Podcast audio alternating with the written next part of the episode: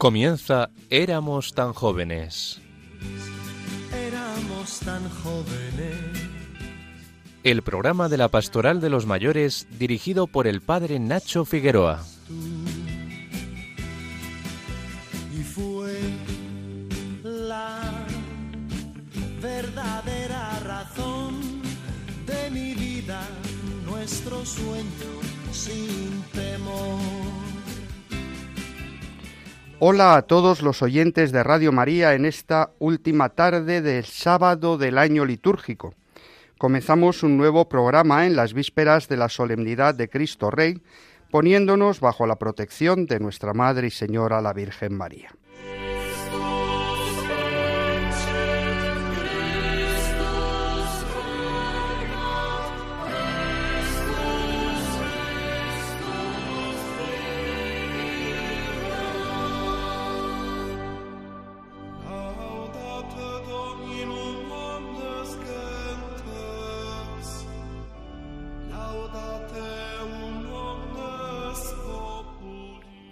Cada año concluimos los domingos de tiempo ordinario con la solemnidad de Jesucristo, Rey del Universo. Cuando acaba un año litúrgico y nos disponemos a comenzar un tiempo nuevo, el tiempo de la esperanza y la alegría que prepara la Navidad, nuestra última mirada a Jesucristo es como Rey y Señor de todo lo creado. Los orígenes de la celebración de esta fiesta son relativamente recientes. Fue el Papa Pío XI, el 11 de diciembre de 1925, quien en su encíclica Cuas Primas establecía la fiesta de Cristo Rey, en el contexto del año jubilar ordinario, 1925 lo fue, como lo será 2025, y en el decimosexto centenario del primer concilio ecuménico de Nicea, aquel que definió solemnemente el dogma de la consustancialidad del Hijo unigénito con el Padre, además de incluir las palabras y su reino no tendrá fin en el credo, proclamando así la real dignidad de Cristo.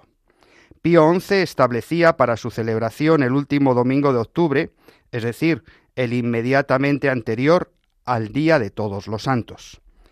La finalidad de esta fiesta, según la encíclica Cuas Primas, era recordar a las naciones que, leo literalmente, el deber de adorar públicamente y obedecer a Jesucristo no sólo obliga a los particulares, sino también a los magistrados y gobernantes.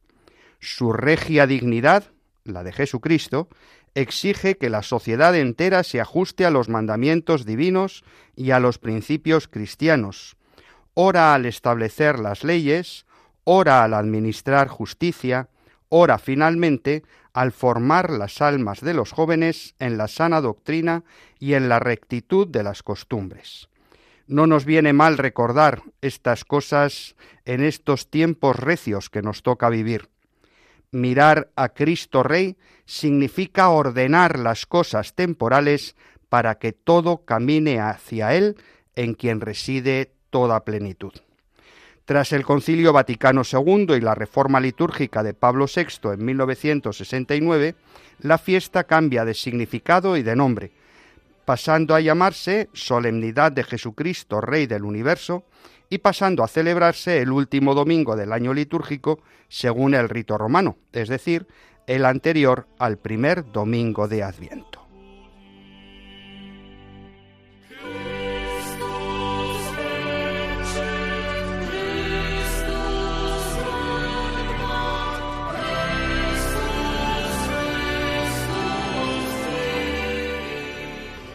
Este domingo, el último del ciclo A, el ciclo de San Mateo, proclamaremos en la liturgia el Evangelio que San Mateo nos cuenta en su capítulo 25, en el que Jesús nos habla del juicio de las naciones.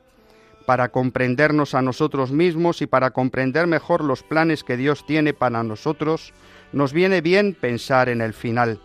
Es un texto teológico y también teleológico, es decir, nos habla de nuestro fin y también de nuestro final, del horizonte de nuestra existencia.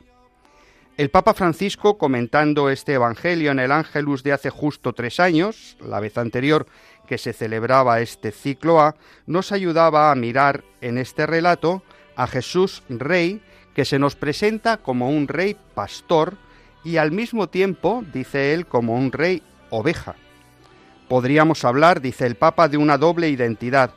El rey pastor Jesús, que se identifica también con las ovejas, es decir, con los hermanos más pequeños y necesitados, y así indica el criterio del juicio.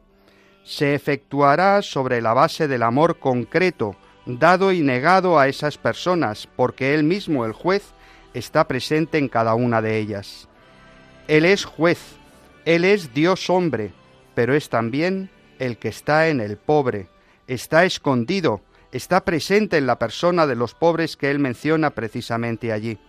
Jesús dice, en verdad os digo, que cuando hicisteis o no hicisteis a uno de estos hermanos míos más pequeños, a mí lo hicisteis o no lo hicisteis. Seremos juzgados por el amor, dice el Papa. El juicio será por el amor, no por el sentimiento, sí por la compasión, que se hace cercanía y ayuda solícita. Yo me acerco a Jesús presente en la persona de los enfermos, de los pobres, de los que sufren, de los presos, de los que tienen hambre y sed de la justicia. Me acerco a Jesús presente allí.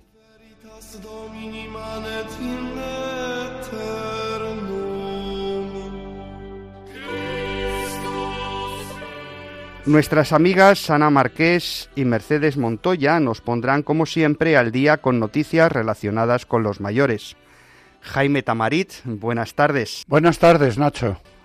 Jaime nos llevará a su rincón de gustar para conectar por medio de la música con la solemnidad de Cristo Rey y con la vigilancia necesaria ante el regreso de Cristo al final de los tiempos.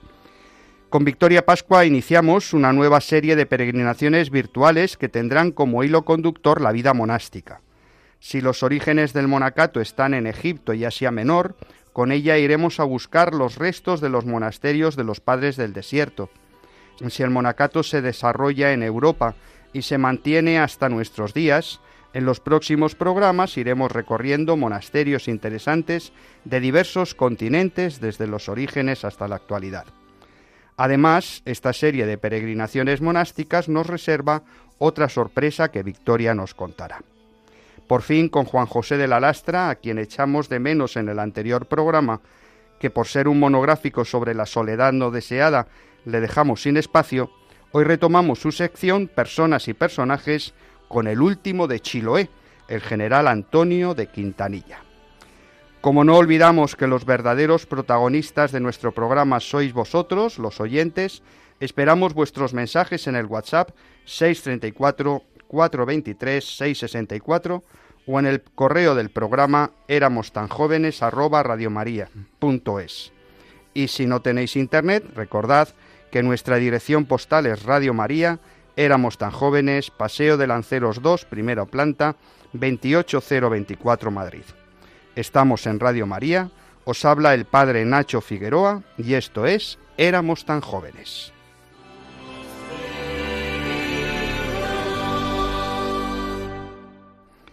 Ana Marqués y Mercedes Montoya elaboran cada semana el boletín de noticias de vida ascendente. Hoy nos traen las noticias de los mayores.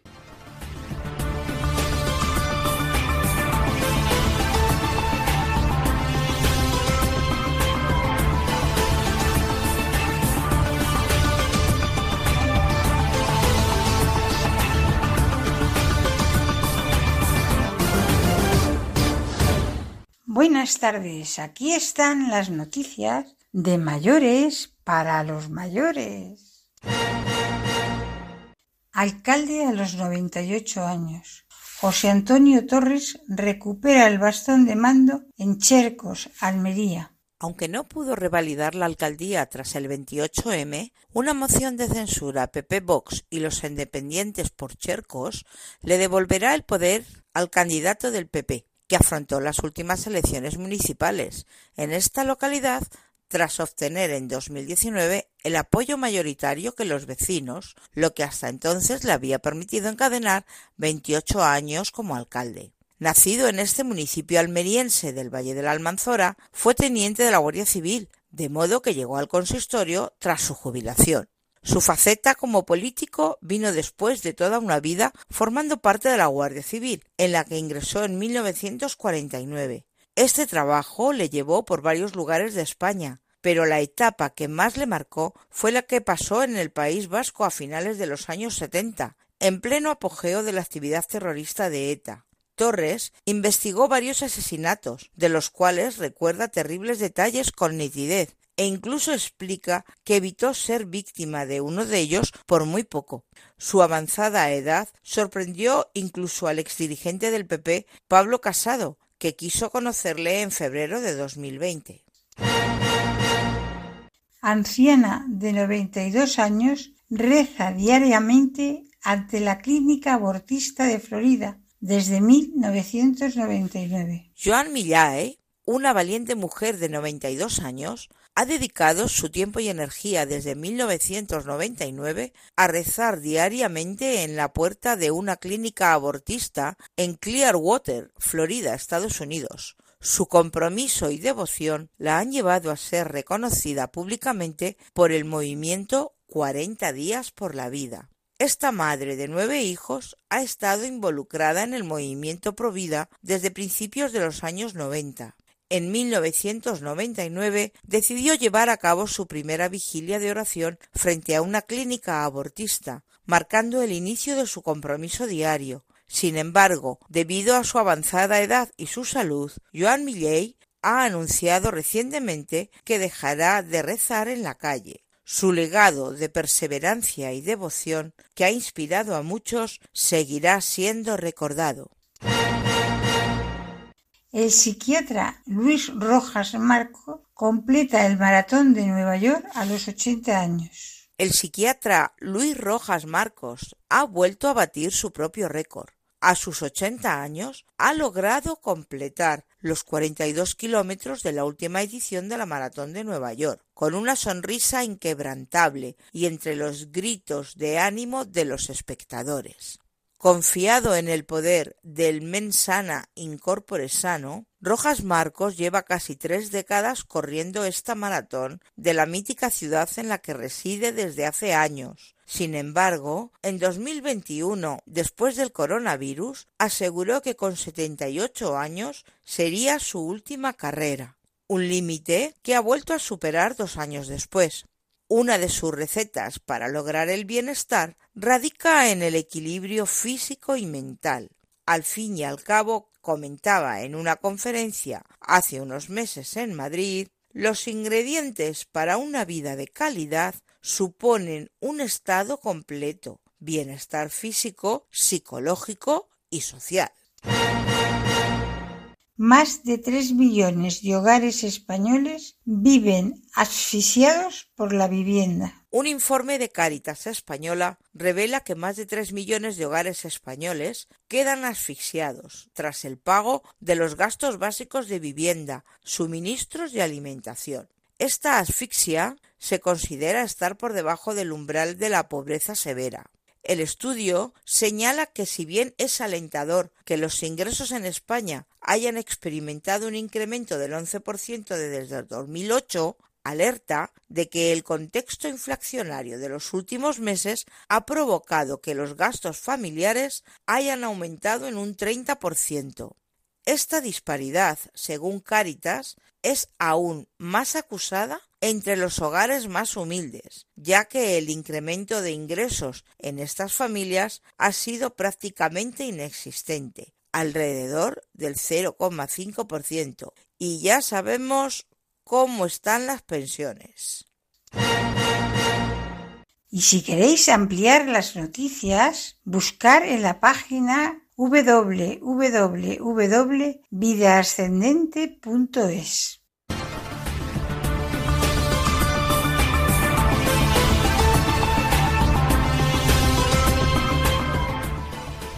Muchas gracias, queridas amigas. Estamos en Radio María, en Éramos tan jóvenes, esperando vuestros mensajes y vuestras noticias en el WhatsApp 634 423 664. Jaime Tamarit, presidente de Vida Ascendente, nos invita a ir a su rincón de gustar para ahondar en el misterio que celebramos en el año litúrgico. Buenas tardes, Nacho. Buenas tardes. Celebramos este domingo la festividad de Cristo Rey. El Señor siempre ha estado entre nosotros participando en nuestra historia. Acompañó al pueblo judío, habló con Abraham y Moisés, habló por la boca de sus profetas, acompañó al pueblo elegido liberándolo de la opresión de Egipto y estuvo presente en el templo de Jerusalén. Asumió nuestra naturaleza y se hizo hombre. Como hermano nuestro nos desveló el misterio de la Trinidad y nos enseñó a llamar a Dios Padre. Como hombre asumió la condición más humilde.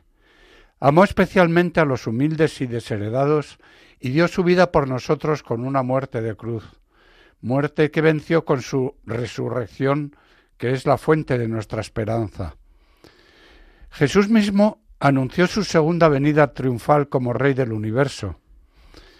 Acompañamos hoy esta venida con un motete del gran maestro español Tomás Luis de Victoria, que vivió a caballo entre los siglos XVI y XVII. Este motete de Adviento, titulado He aquí que el Señor vendrá, celebra la segunda venida radiante del Mesías acompañado de los santos. Y dicen estos versos, He aquí que el Señor vendrá y todos sus santos con él. Aleluya. Y habrá aquel día una gran luz. Aleluya. He aquí que aparecerá el Señor sobre una nube blanca y con él millares de santos. Aleluya. Y habrá aquel día una gran luz. Aleluya.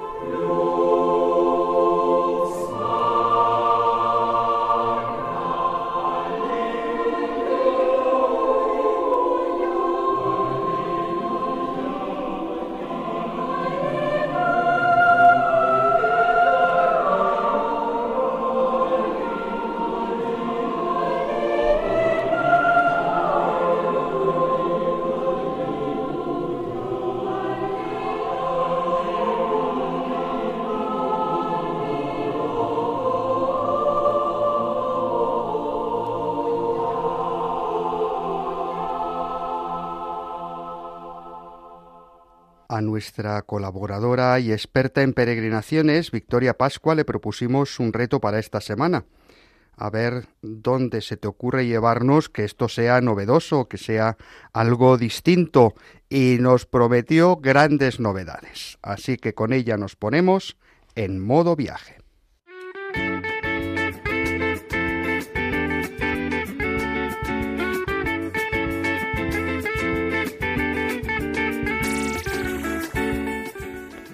Buenas tardes, Victoria. Hablábamos en el sumario de novedades en tu sección, así que cuéntanos, ¿dónde nos llevas hoy? Eso es, muy buenas tardes Nacho, buenas tardes a todos y por supuesto a todos los oyentes. Pues mira, antes de hablar de lugares, quiero recoger una petición que muchos oyentes nos han hecho llegar. ¿Para cuándo otro concurso como el que hicisteis de los montes bíblicos? ¿Eh? De modo que a partir de hoy vamos a sortear un viaje sorpresa, Bueno, bueno. en el cual el sorteo no solo será eh, de la persona que viajará, sino además del lugar al que viajará, aunque ya os anunciamos que será a uno de los destinos de los que hablemos en los próximos programas. ¿Qué te parece? Me parece estupendo, la verdad es que han sido muchos los oyentes que nos dicen que echan de menos aquel concurso y no solo por el hecho de ganar un viaje, sino por el mero hecho de adivinar el lugar del que se trata. Eh, volviendo al inicio, una vez anunciado el concurso, ¿a dónde nos llevas hoy? Pues mira, hoy vamos a ir, eh, como decía, en algunos de nuestros programas hablábamos de, de, de, pasada, pues de diversos monasterios que formaban parte de rutas de peregrinación.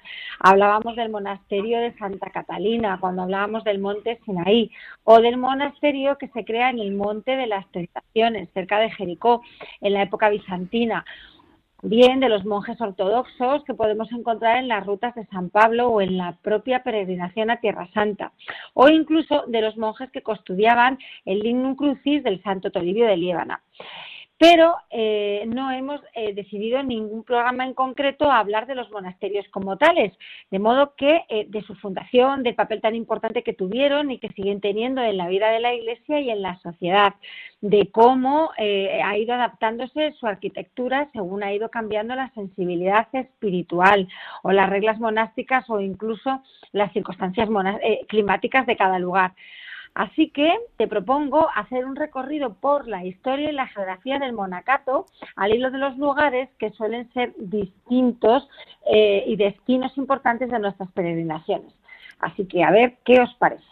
Pues me parece una idea estupenda como todas las que nos traes y seguro que ese toque histórico le interesa mucho a nuestra audiencia. Así que vamos a ello.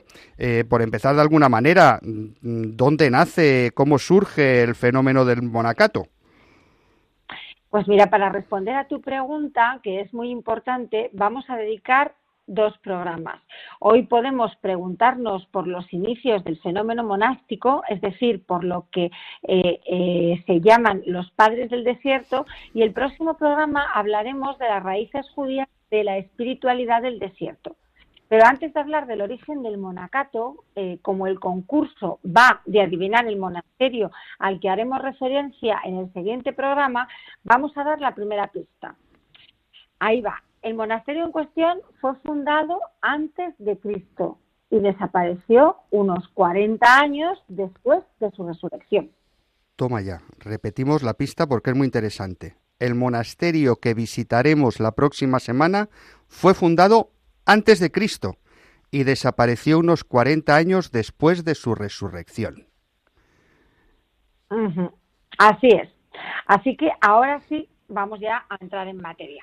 Debemos situarnos en los inicios del cristianismo, cuando todos tenían claro el ideal de santidad. Los primeros siglos vinieron marcados por las persecuciones religiosas, la clandestinidad, el testimonio silencioso y el martirio. Del siglo I al siglo III estaba claro que el santo era mártir, es decir, que el ideal de santidad estaba en morir por la fe en Cristo, como él había muerto en la cruz para salvarnos a todos. Claro, pero ¿qué ocurrirá cuando en el año 313 el emperador Constantino, convertido al cristianismo, decreta el cese de las persecuciones a los cristianos y la libertad de culto en el imperio. Si deja de, de, haber mártires, entonces es que deja de haber santos. Pues esa es la clave, Nacho. Precisamente surge en la Iglesia el deseo de buscar nuevos caminos de santidad. Si ya no morimos como Cristo, vivamos imitándole en su vida. Así surge sobre todo en Egipto, de entre esas comunidades coptas que han ido surgiendo en el delta del Nilo y la península del Sinaí. Desgraciadamente, tan actual por, las noticias que nos llegan de la región fronteriza de Gaza.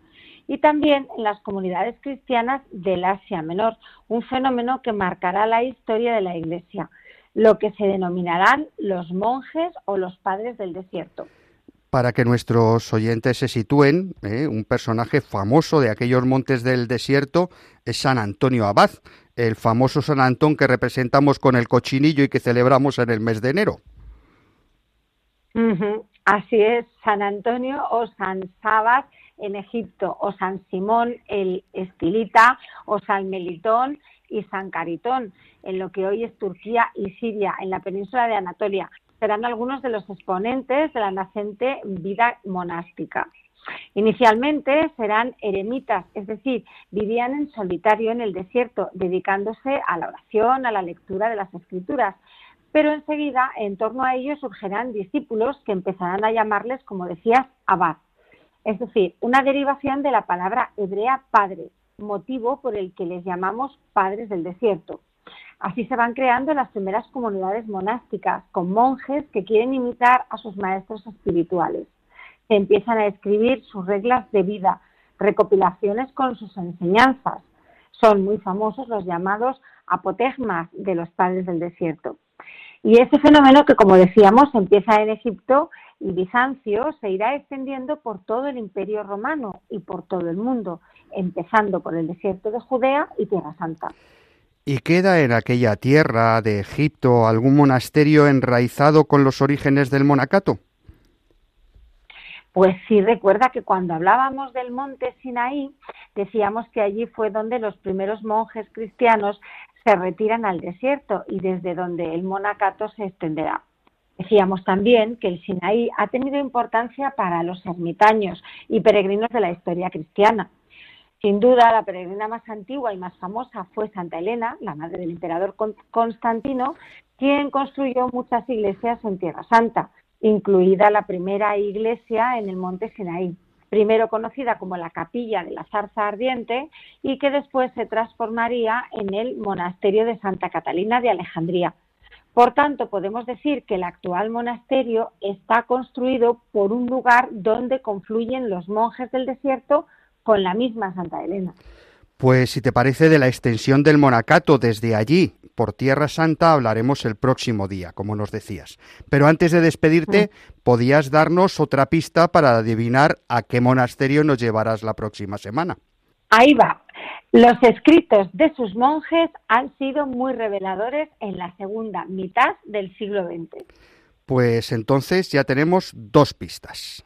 El monasterio se funda antes de Cristo y se destruye unos 40 años después de su resurrección, y los escritos de sus monjes han sido muy reveladores en la segunda mitad del siglo XX. Victoria, esto se pone muy interesante. Eh, no se nos olvide a los oyentes que daremos una tercera pista al final del programa.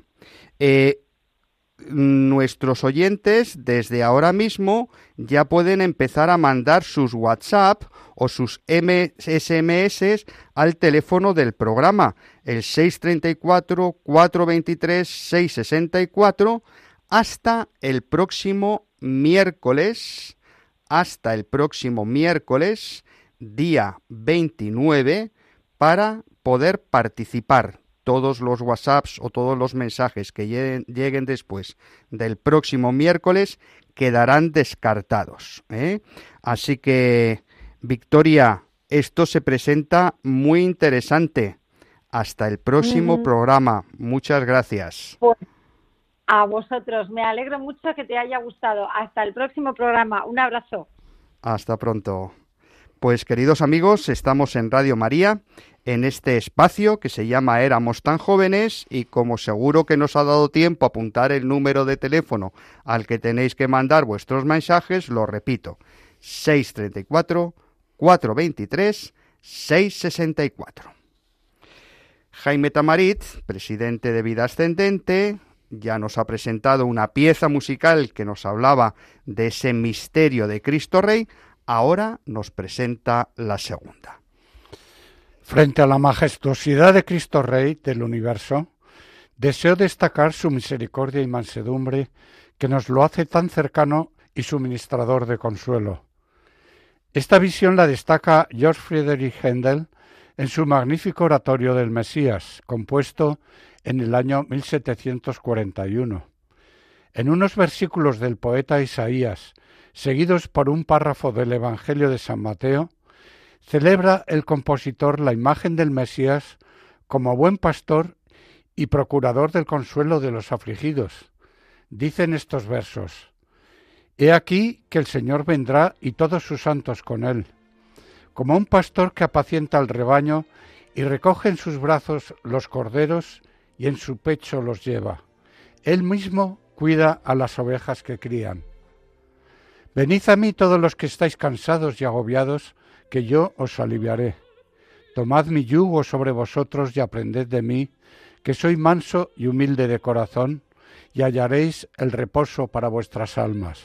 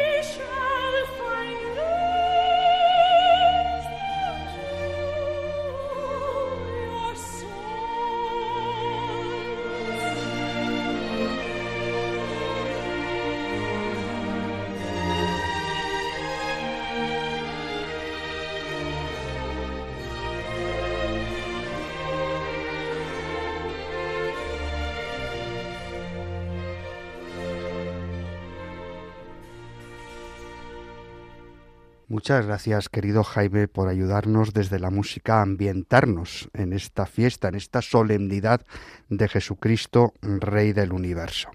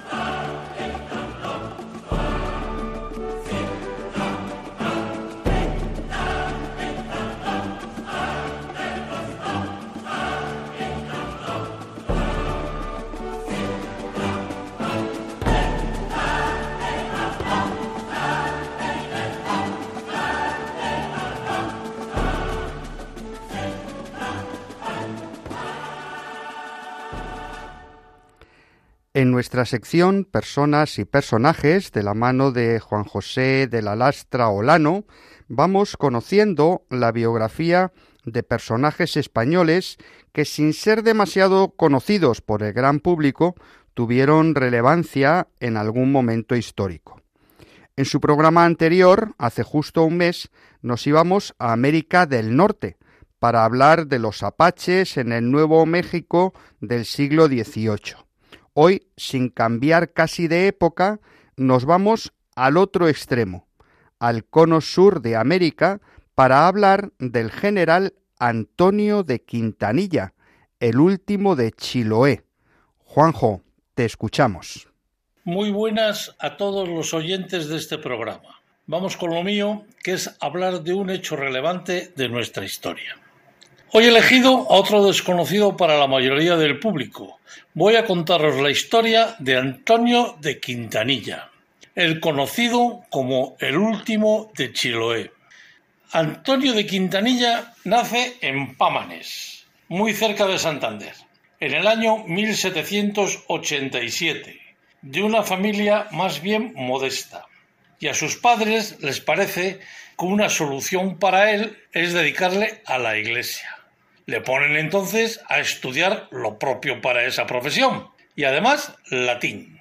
El tiempo pasa y Antonio se muestra como un absoluto desastre de estudiante de esas materias.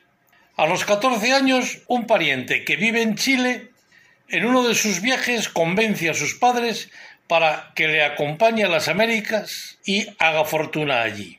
Tras un viaje de cuatro meses por mar, Cruza después los Andes y llega a Concepción, en Chile, donde, tras dedicarse a dependiente de comercio, estudia contabilidad y náutica, y después de grandes sacrificios adquiere su propio barco y se dedica al comercio en los puertos del Pacífico.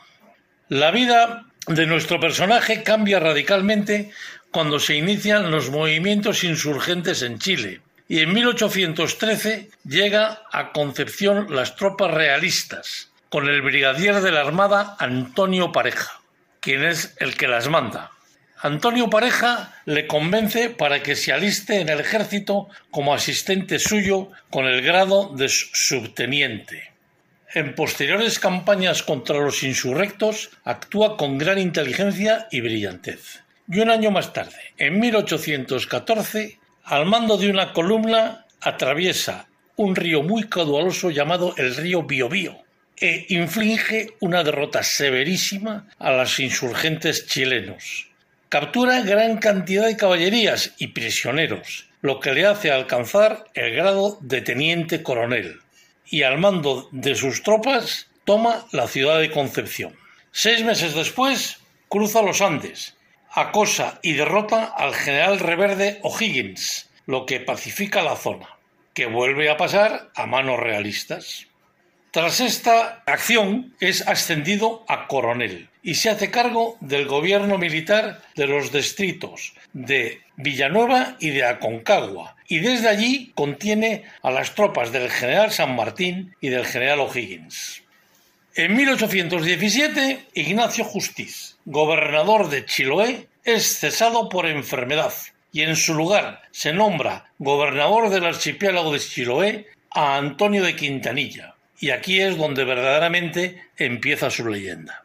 Os voy a hacer un inciso geográfico. El archipiélago de Chiloé está localizado en la zona sur de Chile, más o menos entre los paralelos 41 y 43 de latitud sur, y está formado por una isla principal que se llama la Isla Grande de Chiloé y luego un gran número de islas y islotes menores.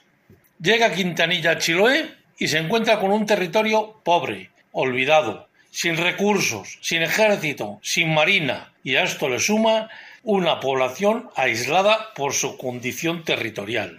Esta población necesita suministros para mantenerse. Inmediatamente Quintanilla se pone a trabajar y organiza unas milicias. Se hace con 200 fusiles antiguos y considera fundamental mejorar su armamento. Adquiere metales de los barcos extranjeros que recalan en la isla. Crea una unidad de artillería, poniendo en servicio piezas abandonadas consideradas inservibles. Se dedica a fortificar los puertos y manda construir seis lanchas cañoneras, una en cada distrito. Al mismo tiempo, ordena quemar una goleta que se estaba construyendo el anterior gobernador para huir en caso de ataque a Chiloé, dando a entender a la población que nunca les abandonará. Las fuerzas rebeldes avanzan en el continente, toman Valdivia y Concepción y ponen, como es normal, sus ojos en el archipiélago de Chiloé. Arman dos goletas, la Dolores y la Moctezuma, y con 160 hombres se presentan en Chiloé con intención de tomar la isla. Logran desembarcar y avanzan desde Ahuí, en el norte de la actual capital. Quintanilla, al frente de varios botes protegidos por una cañonera, navega y desembarca cerca del enemigo que ya avanzaba, pensando en atacar al enemigo por la retaguardia. Pero no fue necesario, pues la dotación de la fortaleza de Ahuí, que había sido anteriormente reforzada por Quintanilla, inflige a los invasores una severa derrota, hiriendo a su capitán y diezmando al enemigo obliga a los restos de la tropa a retirarse, embarcando nuevamente hacia el continente. En 1823 recala en Chiloé el bergantín Dos Hermanas, procedente de Guayaquil, con destino a California.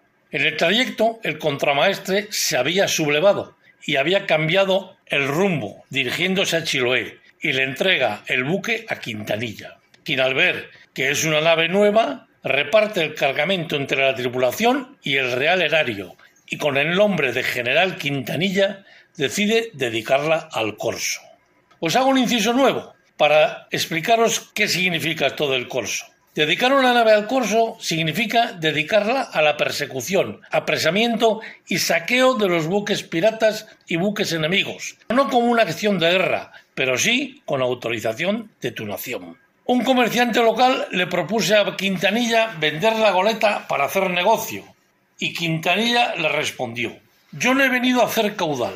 Solo tengo dos camisas y mi equipaje tan pobre como el del soldado más infeliz. Mi objeto es proporcionar recursos para mantener las tropas que defienden la provincia y el buque lo voy a armar en guerra por cuenta del Estado. Sus presas las dividiré, lo que produzcan entre los apresadores y el real erario, terminó diciendo Quintanilla, y el comerciante le contestó Usted siempre será pobre. El éxito del general Quintanilla fue arrollador. Obtuvo 296.700 pesos, que se repartieron entre las tropas de la isla y contribuyendo con ello a reactivar la economía local. Atrapó el bergantín inglés La Puy, de 12 cañonas, y lo rebautizó como General Valdés capturó a la fragata Maquegna con 300 hombres y la plana mayor del ejército rebelde de Santa Cruz.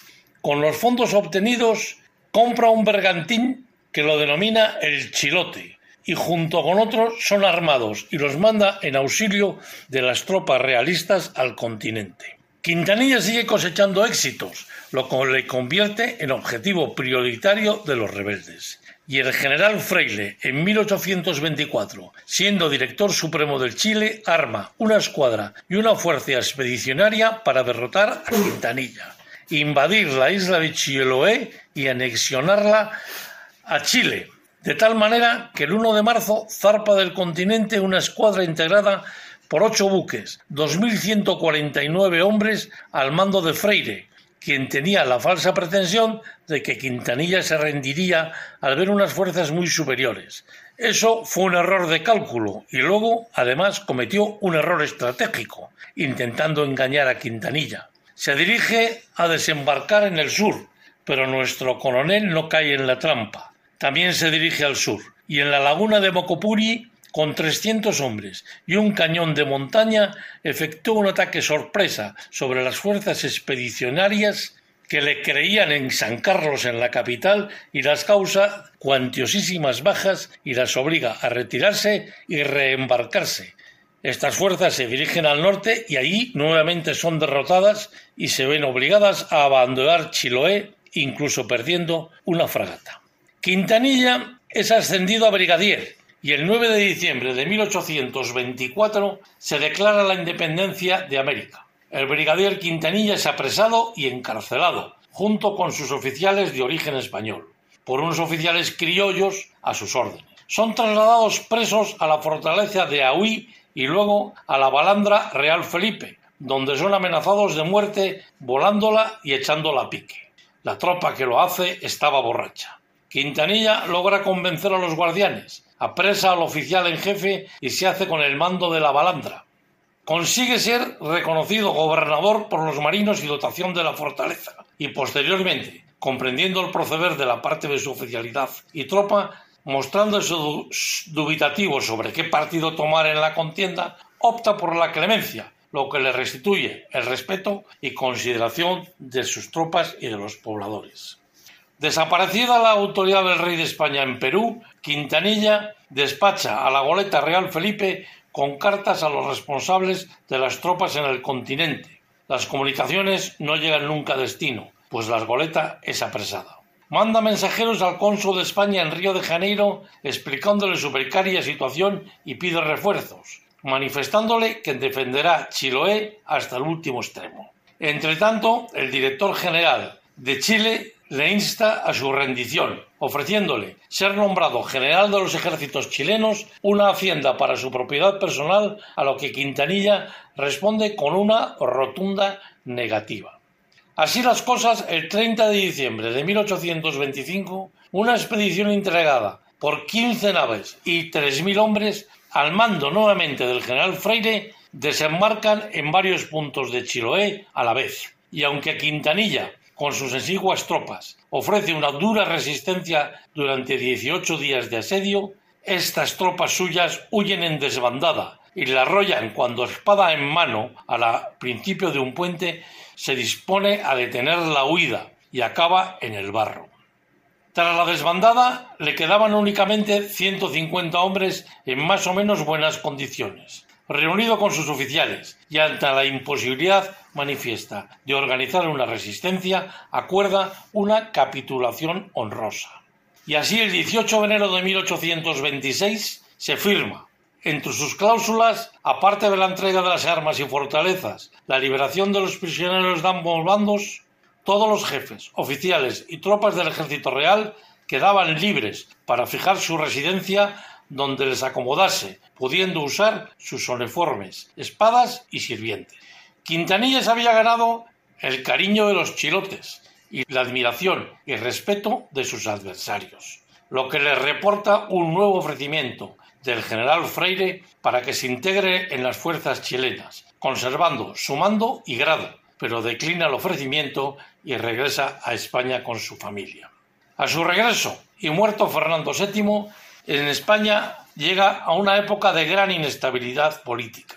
Antonio de Quintanilla es ascendido a mariscal de campo y es encomendado para ser gobernador de varias provincias. Como hemos visto, el mariscal de campo Antonio de Quintanilla, de oficio comerciante y militar por el imperio de las circunstancias, concluye sus memorias con el siguiente texto.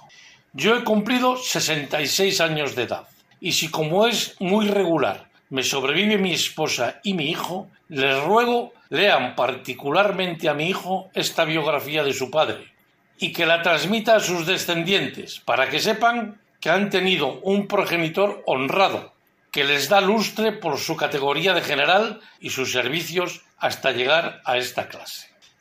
Muchas gracias por escucharme. Hasta la próxima vez.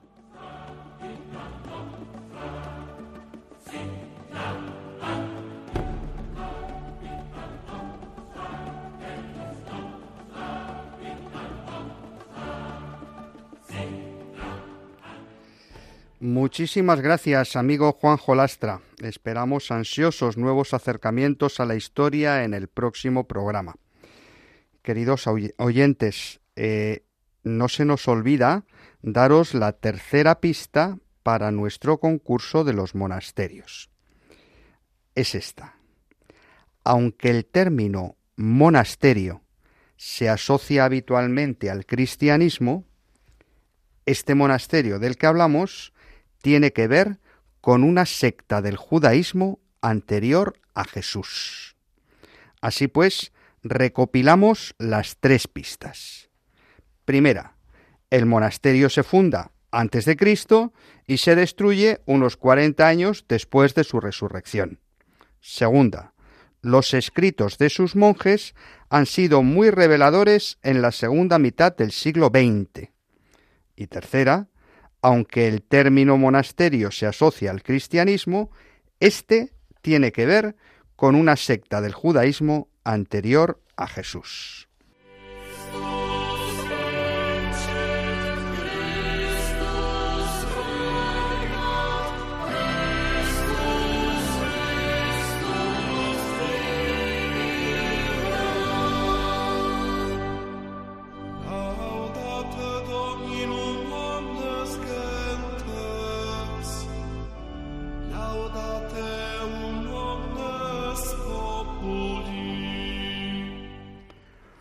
Oh príncipe absoluto de los siglos, oh Jesucristo, Rey de las naciones, te confesamos árbitro supremo de las mentes y de los corazones. En la tierra te adoran los mortales, y los santos te alaban en el cielo, unidos a sus voces te aclamamos, proclamándote Rey del universo. Oh Jesucristo, príncipe pacífico, somete a los espíritus rebeldes, y haz que encuentren el rumbo los perdidos y que en un solo aprisco se congreguen. Por regir con amor el universo, glorificado seas, Jesucristo, y que contigo y con tu eterno Padre reciba también gloria el Espíritu.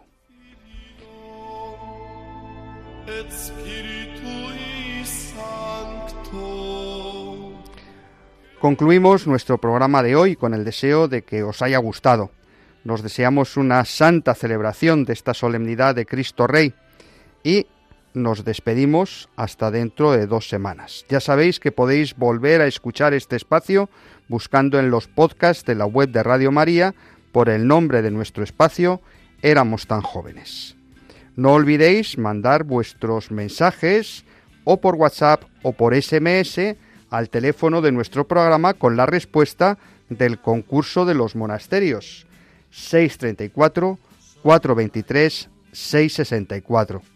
También podéis escribir con lo que queráis, pero no con la respuesta del concurso, al correo del programa éramos tan jóvenes radiomaria.es.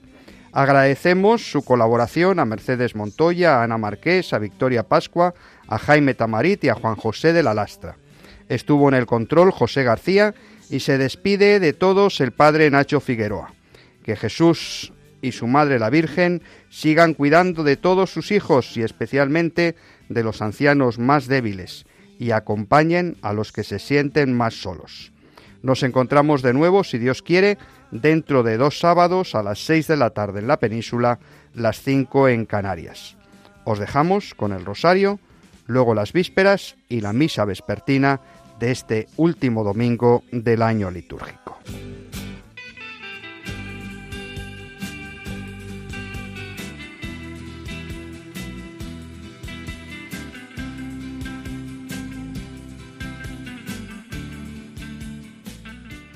Y así termina Éramos tan jóvenes.